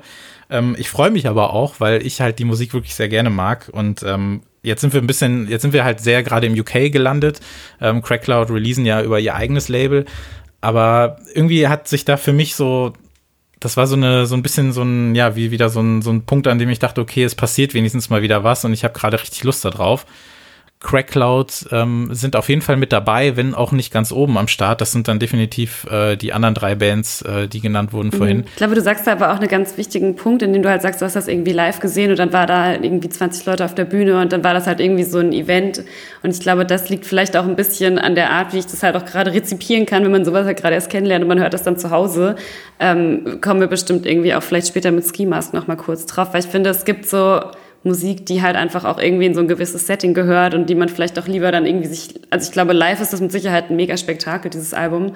Aber so zu Hause, ich weiß nicht, ich merke so, dass ich da auch voll selektiv geworden bin, seit ich halt nicht mehr ausgehen kann, was ich halt zu Hause mir so reinziehen kann. Ähm, mhm. Und dass dann echt so manche Genres einfach für mich auch nicht, das erreicht mich dann einfach nicht, wenn ich es nicht laut irgendwo in, in der Venue mhm. halt hören kann. Ja, also live würde ich die auf jeden Fall auch ganz gerne sehen wollen. Hätte ich jetzt im August, ähm, wäre tatsächlich ein ziemlich äh, cooles äh, Haldern-Pop gewesen, denn äh, letztes Jahr konnte ich da Black Midi äh, sehen im kleinen Zelt, was halt super war.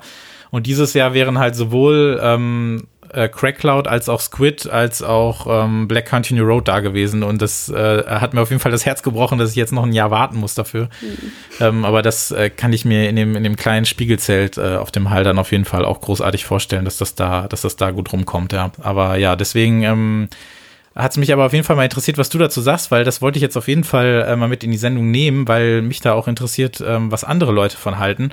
Ähm, ich mag zum Beispiel den sehr, sehr, sehr, sehr kurzen, knappen Track aus das Stew, den mag ich halt wirklich sehr gerne. Der ähm, geht natürlich voll auf die Zwölf und der bewirft einen mit diesem, mit diesem sehr äh, bellenden Gesang und diesen auf Alarm gestellten Bläsern und so weiter. Und ja, du hast völlig recht, da passiert eine Menge. Und auch bei so Tracks wie äh, Favor Your Fortune, den ich sehr mag, der kommt relativ am Ende.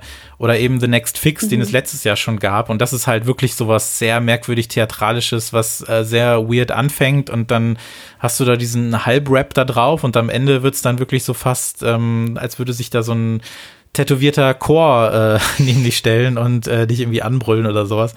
ähm, ja, irgendwie, das äh, hat mir doch dann, doch dann sehr gut gefallen. Ich bin auf jeden Fall gespannt, was da noch kommt. Ähm, aber nächstes Mal darf es dann gerne ein etwas äh, längeres Album sein. So, dann haben wir jetzt eine Platte, die hast du wieder mitgebracht und da äh, muss ich auf jeden Fall gestehen, dass ich vorher sehr, sehr, sehr, sehr wenig äh, über die Künstlerin bzw. über die Musik wusste.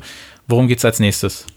Genau, ich habe eine Künstlerin mitgebracht, äh, wo wir uns jetzt beide auch nicht ganz sicher waren, wie man es ausspricht, aber ähm, uns jetzt darauf geeinigt haben, dass wir Rosacea sagen. Ähm, sie ist Hamburgerin und äh, heißt mit bürgerlichem Namen Leila Jenius. Und ähm, ja, also dass du sie nicht kennst, ist überhaupt keine Schande, glaube ich, weil sie ist schon noch so ein sehr äh, nischiges Phänomen. Also ich bin auch tatsächlich über das Missy Magazine auf sie aufmerksam geworden. Ähm, mhm. weil sie da eine Kolumne hatte, eine Weile lang. Ähm, denn sie hat äh, kurdische Wurzeln und ähm, setzt sich halt darin, also mit, äh, ja, mit der Situation der Kurden ähm, in ihrer Musik auseinander und ähm, hat irgendwie so eine ganz spannende Kolumne gefunden, äh, geschrieben für und hat für das Messi Magazine so eine ganz spannende Kolumne geschrieben, die überschrieben ist mit Die Tanzfläche ist nicht dein Politikseminar. Und mhm. die fand ja, ich, ich auch gelesen, mega ja. gut, weil sie darin halt sich so aufregt, dass sie halt einfach, klar, sie ist Aktivistin und sie vertont äh, in ihrer Musik das alles und äh, äußert sich da auch politisch sehr viel, aber sie kritisiert das halt, dass sie oft, einfach nur weil sie Kurdin ist, eben angesprochen wird, wenn sie im Club steht, so, ja, was, was hältst du denn eigentlich so von der Situation in Afrin, so wo es dann eigentlich nur darum geht, sich selbst zu profilieren und irgendwie zu zeigen, so, hey, ich weiß Ja. auch voll Bescheid. Ähm, und jetzt erklär mir bitte mal die Welt, so sie ist schon sehr widerborstig, so hat man das Gefühl. Und auch diese, diese Kolumne ist halt auch sehr direkt, aber ich finde, das passt halt wiederum auch gut zu der Musik, die sie macht. Ähm, sie hat eigentlich zwei Künstler-Alias sozusagen. Also auf der einen Seite ist sie eben Rosacea, worüber wir ja gleich noch sprechen wollen. Und auf der anderen Seite hat sie aber auch als Alias Natascha P. Und dann macht sie so postmigrantischen Rap eigentlich, der auch sehr tanzbar ist. Ähm, auch so ein bisschen ein bisschen Outsider-Rap-mäßig so, aber ähm, auf jeden Fall halt so, so ein bisschen, hat mich ein bisschen an Haiti erinnert, auch so vom Vibe her. Ähm, und jetzt als Rosacea macht sie aber halt eben diesen super dekonstruierten, brachialen, Noise, Electronica-Konzeptart. Ähm, ja, und das finde ich ganz spannend. Also das Album, was ich mitgebracht habe, heißt, heißt Efja. Das folgt auf Nadias Escape. Das kam letztes Jahr raus. Und in dem letzten Album hatte sie sich ähm, eben äh, mit dem mit der Geschichte von Nadja Murat auseinandergesetzt. Also die ist ja mittlerweile Friedensnobelpreisträgerin und wurde 2014 vom IS entführt, versklavt, vergewaltigt und gefoltert. Also wirklich eine richtig schlimme Geschichte. Ähm, und konnte dann aber eben fliehen und diese Flucht hat sie in ihrem letzten Album vertont. Und ähm, ja, in dem neuen Album bleibt sie auch wieder bei diesem Thema. Also es ist schon wieder sehr politisch. Also ich finde, es hat schon auch was so, so neues Theater, Polittheater-artiges, weil sie halt auch viel mit Samples arbeitet. Man hört irgendwie so kurdische Hochzeitsmusik, aber man hört auch irgendwie Panzergeräusche und so Stimmenfetzen und erschreckte Schreie. Und es ist, äh, es ist schon sehr konfrontativ. Also ich weiß nicht, wie, wie hast du das dann so gehört? Ich habe, ähm, weil ich eben auch nicht so viel vorher wusste und dann bin ich natürlich dann auch, als ich das recherchiert habe, auch schnell auf deine Review gekommen und dann auch haben mir noch ein paar Interviews ähm, angehört beziehungsweise äh, durchgelesen und ich finde, jetzt, ich habe danach dann das Album gehört und ich, ähm, ich hätte es jetzt spannend gefunden, das Album erst zu hören, bevor ich wusste, worum es ungefähr geht ähm, weil ich mich dann die ganze Zeit frage, wie hätte das dann auf mich gewirkt, weil sie in einem Interview auch gesagt hat, und das kann ich total verstehen, denn das äh, knüpft auch an, ähm, an dem Text an, den du äh, von ihr vorhin aufgegriffen hast, dass sie nicht dafür da ist, einem zu erklären, auch worum es genau geht. Und ähm, das ist nicht ihre Aufgabe und das ist auch nicht ihr Willen, sondern die Musik darf das übernehmen. Und ähm, ja, das, äh, das, das hätte mich dann schon interessiert, weil sie halt eben sagt, dass ähm, Sie wurde auch darauf angesprochen, was dann äh, der Unterschied wäre zwischen ihr und einer Singer-Songwriterin, die das Ganze eben vor allem textlich verarbeitet. Und sie hat zum einen gesagt, dass die Singer-Songwriterin ziemlich lame wäre ähm, und ähm, dass sie äh, den ZuhörerInnen auf jeden Fall auch zutraut, dass sie das selber checken, worum es geht, beziehungsweise dass sie das auch fühlen, ohne dass du jetzt genau ähm, drauf gestoßen wirst, ähm, was jetzt jeder einzelne Sound zu bedeuten hat oder wo jetzt jeder einzelne Sound herkommt oder so weiter. Und sie hat auch gesagt, dass sie äh, sehr, sehr viel dieser, sehr, sehr viele dieser Samples auch aus ihrer eigenen Küche irgendwie aufgenommen hat oder sowas. Und, und das dann auch in Kontrast mit dem, ich meine, du hast es angesprochen, da ist dieser, ähm, dieser, dieser Panzer drin, äh, Leopard 2, das musste ich mir selber nochmal aufschreiben, ähm, den sie damit eingebaut hat, weil äh, Deutschland diesen Panzer eben halt sehr viel an die Türkei verkauft und äh, dieser mit dafür verantwortlich ist, dass eben Kurdinnen umgebracht werden. Und ähm, das ist jetzt irgendwie seit 40 Jahren so und das war dann quasi so eine Art äh, Geburtstagshommage in ganz großen Anführungszeichen.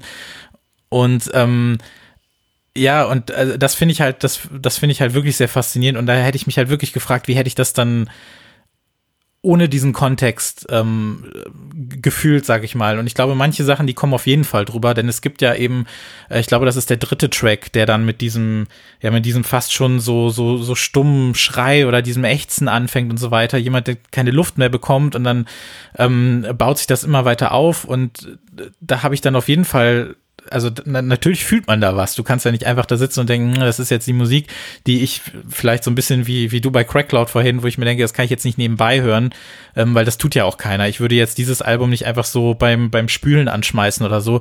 Ich finde schon, dass es das auch, ähm, dass es das auch fordert, dass man sich damit dann auseinandersetzt, sei es jetzt auf einer Gefühlsebene oder sei es jetzt dann wirklich auf der inhaltlichen Ebene, wenn man dann eben auch äh, weiß, wo das alles herkommt. Und das fand ich dann auf jeden Fall äh, sehr beeindruckend, weil ja, wenn, wenn man dann eben auch so, so, so ein bisschen mehr an dem, an dem Hintergrund weiß, ähm, und dann finde ich es auch umso äh, spannender zu sehen oder zu hören, besser gesagt, wie sie das Ganze dann eben auch äh, verarbeitet und dass sie dann eben auch sagt, das passt halt einfach so gut, dass sie dann eben auch sagt, ähm, ich bin nicht hier, um das zu erklären, sondern ich bin hier, um das jetzt auch vielleicht in erster Linie für mich zu verarbeiten.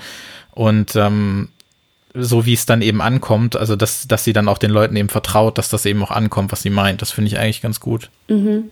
Voll, ich denke mal, das ist ja auch halt der große Vorteil an so ja relativ sprachloser Musik ja dann trotzdem so nach wie vor, dass ja auch sehr viel Raum einfach lässt, so für ja, gut, Interpretation ist natürlich jetzt bei so einem Thema auch so eine Frage, aber halt für eigene Gefühle und halt irgendwie das auch so, so spürbar zu machen. Also ich finde auch das Cover, finde ich auch so, also da hätte ich mir mhm. fast so ein bisschen eine Erklärung gewünscht, irgendwie, weil ich mir gewünscht hätte zu wissen, wer das eigentlich ist, äh, wer diese mhm. beiden Frauen sind, die da halt total erschöpft irgendwie in die Kamera schauen und so. Und ich finde also, diese Gesichter sind irgendwie so ausdruckslos, aber gleichzeitig irgendwie, weiß ich nicht, rufen die total viel so hervor, wenn man sich das anguckt. Und also, ja, ich, also ich finde es auch äh, wahnsinnig berührend irgendwie so, aber gleichzeitig, ja, ist schon recht, natürlich nichts, was man äh, was man mal so nebenbei so konsumieren sollte, auf jeden Fall. Ich musste so ein bisschen äh, daran denken, da kann ich aber auch gerne ähm, vorab sagen, dass das dann vielleicht so eine sehr ähm, ja, vielleicht auch so eine sehr äh, weißbrotige Perspektive ist. Ich habe es im Vorgespräch angesprochen, dass ich mich halt erinnert fühlte an das Album Guerilla von Nazar.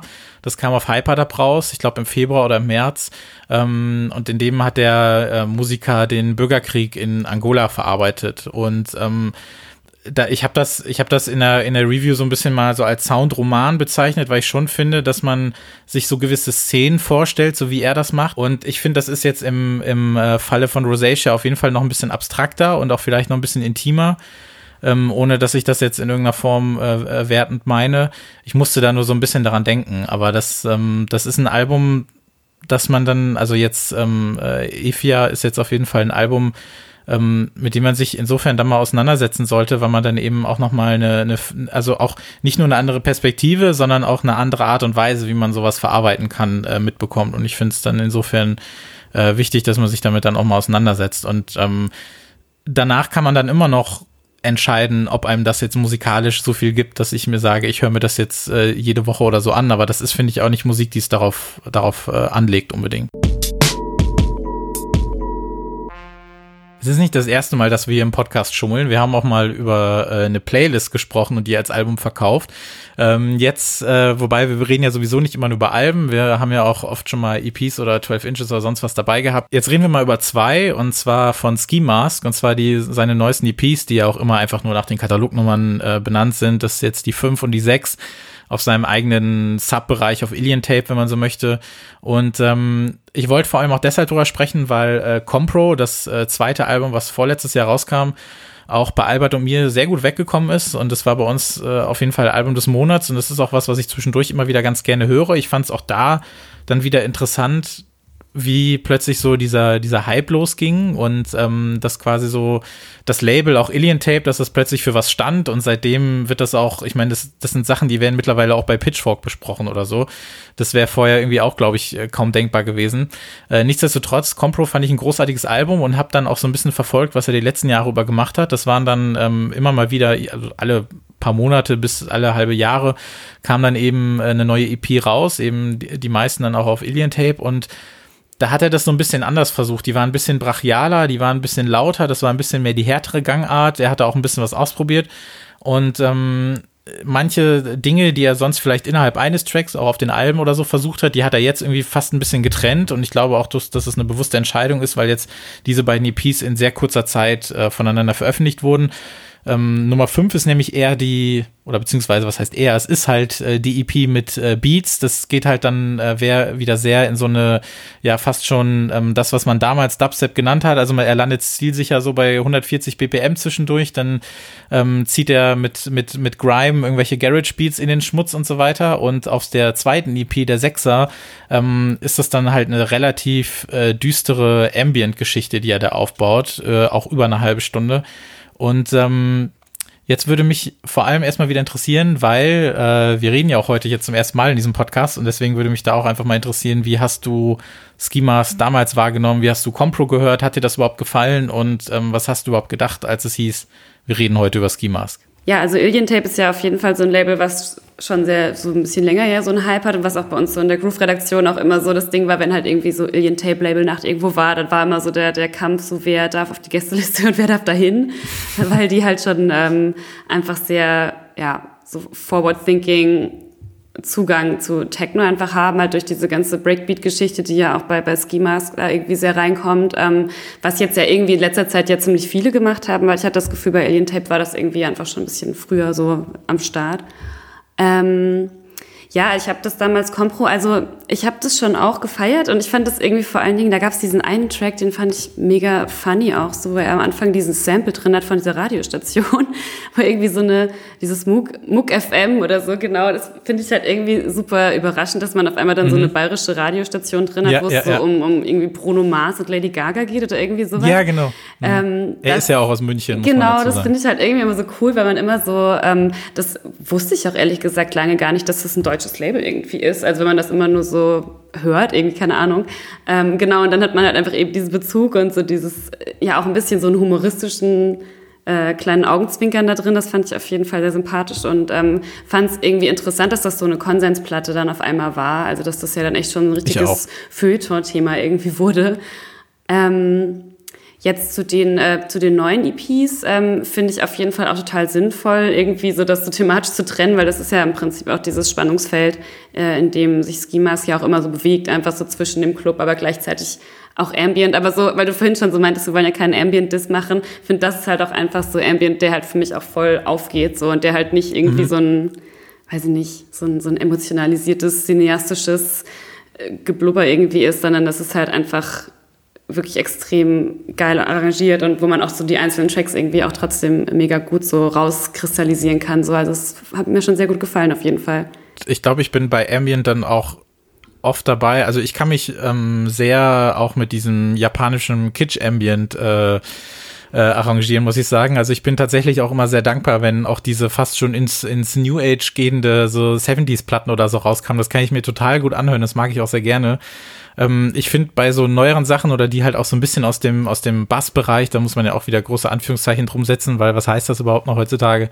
Ähm, da finde ich es aber auch, je düsterer, desto besser. Und ich finde diese Stimmung, die ähm, auf der zweiten EP drauf ist, äh, also auf der Sechser-Ebene, die, die Ambient-EP, die äh, catcht mich halt auch total. Und dann vergeht auch diese halbe Stunde wie im Flug. Also das, das hat mir halt wirklich ganz gut gefallen, dass er das dann in dem Fall dann auch so ein bisschen, vielleicht auch mal, dass es so ein bisschen so ein Showcase war, was er in die Richtung gut kann, was er in, was er in der anderen Richtung gut kann oder so.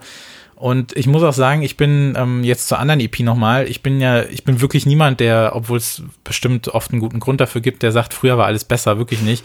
Aber auf, in einer ganz speziellen Geschichte oder Nische oder so finde ich das wirklich, weil dazu muss ich auch sagen, da haben Albert und ich auch manchmal drüber gesprochen, ich bin, also was so Ende der Nullerjahre so passiert ist, vor allem in Großbritannien, diese ganze Bass, Dubstep, Garage, wie auch immer Geschichte, das ist für mich so mit der größte Erweckungsmoment in Sachen elektronischer Musik jemals gewesen. Und ich habe diese Jahre so genossen.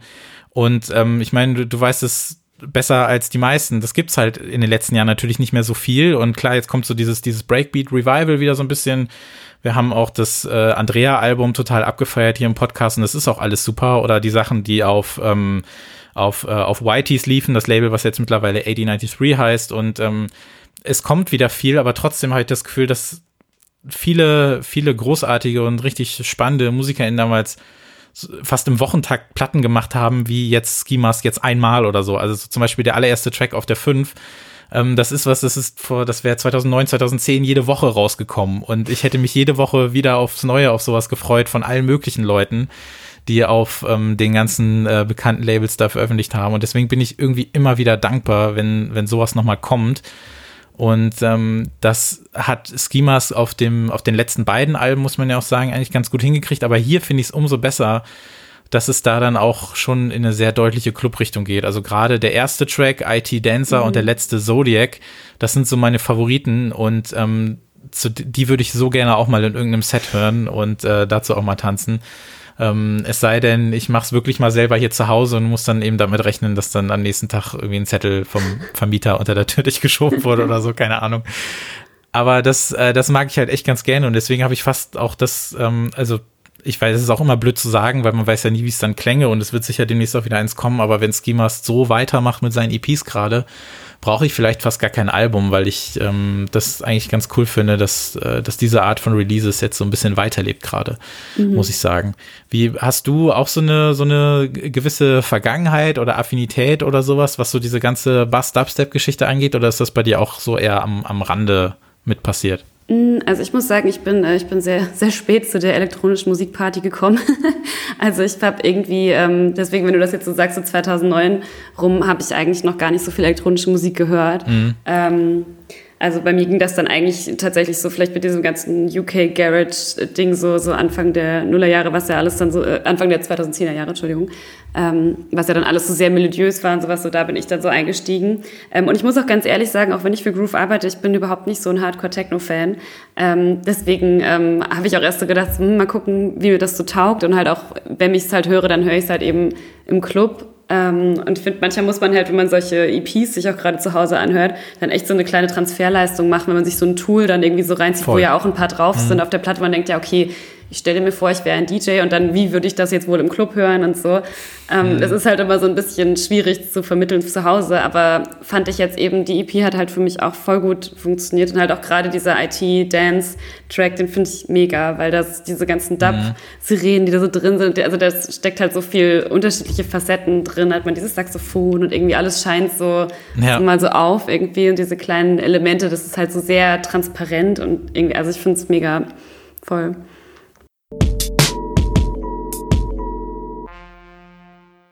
So, am Ende der Sendung sprechen wir dann nämlich nochmal über die gerade angesprochene Playlist. Die heißt Track 17 Playlist zum Podcast. Die gibt's äh, auf Spotify. Und da kommen jetzt wieder 17 Songs drauf, nämlich ähm, fünf äh, beziehungsweise sechs von den Platten, über die wir gesprochen haben. Und ähm, ein paar hast du auch noch mitgebracht, Laura. Genau, ich habe zwei Tracks, die ich zur Playlist auf jeden Fall beisteuern wollen würde, über die wir jetzt über die Alben nicht sprechen konnten. Das ist einmal In a Shade von Upsemi ähm, die jetzt gerade ihr Debütalbum auf Deckmantel rausgebracht mhm. hat. Das finde ich mega gut auf jeden Fall. Es ist so ein bisschen so auch, ja. glitchy, intelligent Dance Musicy, aber so unprätentiös und irgendwie, also mochte ich auf jeden Fall total gerne. Und der zweite Track, den ich unbedingt äh, in die Liste aufnehmen wollen würde, ist von Disclosure My High. Der ist ähm, auch mit Slow Tie zusammen unter anderem mhm. und ist schon so ein kleiner Vorbote zu dem Album, was ja im August jetzt erscheinen soll. Ich finde es mega fett. Also ich finde es auch nice, dass sie da so jetzt auf einmal so einen Rap-Part irgendwie mit dabei haben irgendwie. Ähm, und also ich finde, es klingt ganz anders als das letzte Album, aber bin auf jeden Fall gespannt, ähm, wie der Rest so sein wird. Was ich jetzt auf jeden Fall noch mitnehme, denn das hatten wir ja jetzt, äh, wir haben ja das neue Streets Mixtape im Rahmen der beiden Features besprochen und da gab es ja natürlich kein Playlist-Update. Deswegen möchte ich das jetzt nachholen und ähm, den Track I Wish You Loved You As Much As You Loved Him. Mike Skinner kann lange Titel und lange Albentitel. Äh, den Track gibt's auf jeden Fall jetzt noch mit dabei. Dann von einer sehr, sehr coolen EP, die auch kurz in der Verlosung war, ähm, hier besprochen zu werden. Vielleicht sogar dann im Doppelpack mit ähm, äh, einer anderen EP und zwar die neue von Pangea, Like This. Ich bin großer Fan des Hessel-Labels. das ist eben so ein Label, was mir vor irgendwie zehn plus Jahren oder sowas ähm, äh, ohne mich jetzt älter zu machen, als ich bin, aber halt reihenweise großartige Tracks gegeben hat. Und immer wenn Pangea was rausbringt, das ist nämlich gar nicht mal so viel in den letzten Jahren, ähm, finde ich das großartig. Und äh, die neue EP Like This, da gibt's halt eben äh, zwei Mix drauf und äh, noch einen dritten Track, aber ich werde ähm, den Full Mix von Like This, den packe ich auf jeden Fall dazu, weil das ist auf jeden Fall auch Big Business, kann man so sagen. Ähm, funktioniert aber auch zu Hause, funktioniert auch mit Kopfhörer, ähm, darf man sich auf jeden Fall dann anhören. Dann ähm, gibt noch was von Machine Woman, die hat nämlich auch immer so großartige Songtitel. Und zwar ähm, von ihrer EP Pleasant Stay But I Won't Come Back gibt's den Track Last Days of the Montreal Summer You Spoke Softly 183. Ähm, wer das äh, auswendig kann, äh, kriegt Applaus. Dann gibt's den Kalk-Track natürlich noch, den ich anfangs erwähnt habe. Den Rest überlege ich mir noch, das werdet ihr dann sehen, beziehungsweise wenn die Folge draußen ist, dann ähm, könnt ihr das dann auf jeden Fall äh, auf Track 17 Playlist zum Podcast, genauso wie die Folgen ja auch, die sind ja auch mittlerweile alle auf der Playlist, könnt ihr euch dann anhören. So, Laura, ähm, hast du was äh, schon im Kopf, was noch in den nächsten Wochen oder Monaten rauskommt, auf was du dich so freust an Releases? Also bis auf Disclosure jetzt im August. Ähm, ja, genau. Also wie gerade angekündigt, Disclosure, freue ich mich auf jeden Fall sehr drauf, auch wenn ich äh, schon so von Leuten gehört habe, die das Album schon im Vorabstream gehört haben, die es jetzt irgendwie nicht so geil fanden. So. Und ich kann mir auch vorstellen, dass es so ein bisschen big roomy und äh, eventuell etwas kommerziell klingt, aber irgendwie äh, bin ich auf jeden Fall ready für diesen Sound und freue mich drauf. Mhm. Ähm, ansonsten freue ich mich noch auf Kelly Lee Owens. Ich glaube, das Album wurde nochmal verschoben das kommt ja auch Ende August raus. Ähm, fand ich auf jeden Fall, das äh, Debüt war das ja, ne, das letzte. Fand ich auf jeden Fall mhm. richtig fett. Und sie hatte ja auch mit äh, John Hopkins diese kleine EP dazwischen drin, die ich auch richtig cool fand. Und ähm, da bin ich auf jeden Fall schon mal gespannt, wie die sich so weiterentwickelt hat. Das stimmt. Kelly Leons hat auch ein super, super gutes äh, Alia-Cover gemacht, More Than a Woman, falls du das kennst. Ja, mega. Find ich super. Mhm. Ich finde das, weil ich finde das so creepy, wie ähnlich sie ihr auf dem Track auch äh, klingt. Also ist meine Meinung nach. Ich finde sie, ähm, ich weiß nicht, ob sie es versucht hat oder ob sie nicht sowieso ähm, relativ, äh, relativ nah bei ihr ist, aber ähm, das fand ich super gut. Das ja, hat einen richtig, richtig, hat einen richtig coolen Sound, ja. Ja, ist interessant so, ähm, wenn man das ja überhaupt nicht denken will, dass es irgendwie musikalisch nah beieinander liegt. Aber jetzt, wo du es sagst, das stimmt schon, ist schon sehr gut getroffen auf jeden Fall. Ja, das stimmt. Ja, das ist, äh, ja, das wurde verschoben. Ich glaube, ich habe sogar im ME, habe ich im März oder im April schon die Review gelesen, aber es wurde dann erst hinterher ähm, rausgenommen bzw. verschoben, das stimmt. Ich glaube, so langsam kommen dann die Alben alle so wieder, die verschoben wurden. Wir hatten ähm, in einer unserer, ja, es klingt blöd, aber Corona-Episoden hatten wir ähm, hier ein paar aus der Band Erregung, öffentliche Erregung bei uns und deren Album wurde ja auf September verschoben. Das sollte schon im April rauskommen.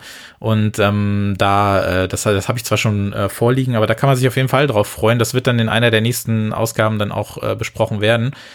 Was ich jetzt auf jeden Fall, was noch viel wichtiger ist als alles andere, ist, dass ich mich äh, ganz herzlich bei dir bedanke, dass du dabei warst. Es hat großen Spaß gemacht. Wir müssen das, ich hoffe, man hört das nicht so raus jetzt nach dem Schnitt. Wir hatten zwischendurch so ein paar äh, Internet- äh, Connectivity Problems. Ähm, ich hoffe, dass das jetzt alles äh, im Schnitt wunderbar funktioniert hat. Ähm, und ich hoffe, dass du äh, trotzdem einigermaßen äh, Spaß dabei hattest, heute ein bisschen über Musik zu quatschen. Es hat mich auf jeden Fall sehr, sehr, sehr, sehr gefreut, dass du da warst. Ja, danke, dass ich da sein durfte. Hat mir auch mega Spaß gemacht, auf jeden Fall. Vielleicht kommen wir ja mal wieder zusammen, vielleicht ja auch, ähm, wenn es dann um irgendein bestimmtes Thema geht, weil das wird in nächster Zeit äh, auch immer häufiger passieren, dass wir uns dann irgendwie ein Feature-Thema raussuchen und dann darüber mal quatschen. Dich findet man ansonsten, wie gesagt, ich habe deinen Toriel-Account, den äh, verlinke ich sehr gerne in den Show Notes. Da können sich die Leute dann ähm, nochmal ähm, einige deiner Texte durchlesen. Und äh, ansonsten gibt es sich bei Instagram als äh, Laura-Joaha. Und ähm, ich glaube, bei Twitter heißt du genauso. Ja, ich wünsche dir auf jeden Fall äh, viel Erfolg bei der äh, Groove Goethe-Geschichte. Ich werde das dann auf jeden Fall so gut es geht verfolgen können und äh, dann auch äh, hoffentlich äh, ein paar der äh, feinen Texte lesen. Also wie gesagt, nochmal vielen Dank, dass du da warst. Äh, schöne Grüße nochmal an Albert, der jetzt bestimmt gerade äh, gebannt zuhört und sich denkt, Mist, ich wollte doch auch was zu Jesse Lancer sagen, warum ich die so doof finde. Äh, Edge konntest du aber nicht. Wir finden sie super und äh, deshalb äh, hört ihr die bitte auch alle an. Und ähm, uns gibt's dann entweder mit Feature Nummer 9 oder mit äh, der regulären 19, je nachdem, was als nächstes kommt, dann am 21. August wieder. Und ähm, vielen, vielen Dank fürs Zuhören und bis zum nächsten Mal. Bis dann. you